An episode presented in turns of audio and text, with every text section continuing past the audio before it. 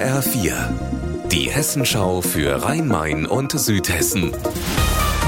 Hier ist das Studio Darmstadt. Ich bin Stefan Willert. Guten Tag. Die Straßenbeiträge in Riedstadt sind umstritten. Sie haben ja auch als Thema die Bürgermeisterwahl beeinflusst. Mehrere tausend Euro sollen Anlieger teilweise bezahlen. Und jetzt gibt es ein Urteil vom Verwaltungsgericht in Darmstadt. Das hat Zweifel, ob die Straßenbeiträge so erhoben werden dürfen, wie es Riedstadt macht. HR-Reporterin Anna Vogel, wie geht's jetzt weiter in Riedstadt? Bürgermeister Kretschmann hat fristgerecht Beschwerde gegen das Urteil eingelegt. Ob die wieder zurückgezogen werden soll, sollen die Riedstädter Stadtverordneten nächsten Donnerstag entscheiden.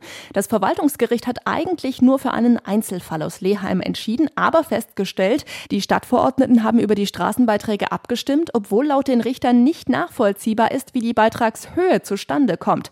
Was das für schon bezahlte und zukünftige Straßenbeiträge heißt, ist noch unklar. Die SPD fürchtet für Riedstadt schon Rückzahlungen in Millionenhöhe. Höhe.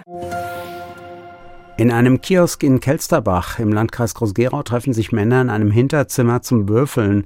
Für einen Möbelschreiner aus Mannheim endet die Teilnahme an der illegalen Glücksspielrunde fast mit dem Tod. Der 57-Jährige gewinnt fast 100.000 Euro, wird daraufhin aber von Mitspielern halb totgeschlagen. Heute hat am Landgericht Darmstadt der Prozess gegen die Mitspieler begonnen wegen Mordversuchs. HR-Reporter Raphael Stübig, was sagen die illegalen Glücksspieler?